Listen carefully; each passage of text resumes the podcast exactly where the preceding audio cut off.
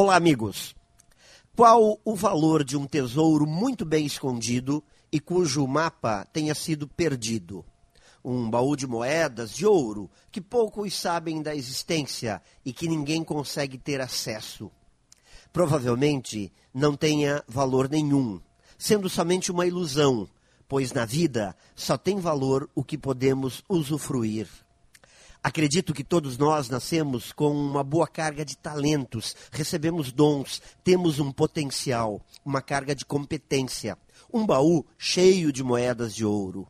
A questão reside no fato de que precisamos do mapa, precisamos chegar até o tesouro. Temos que desenvolver nossas competências, nossos talentos precisam ser encontrados e trabalhados.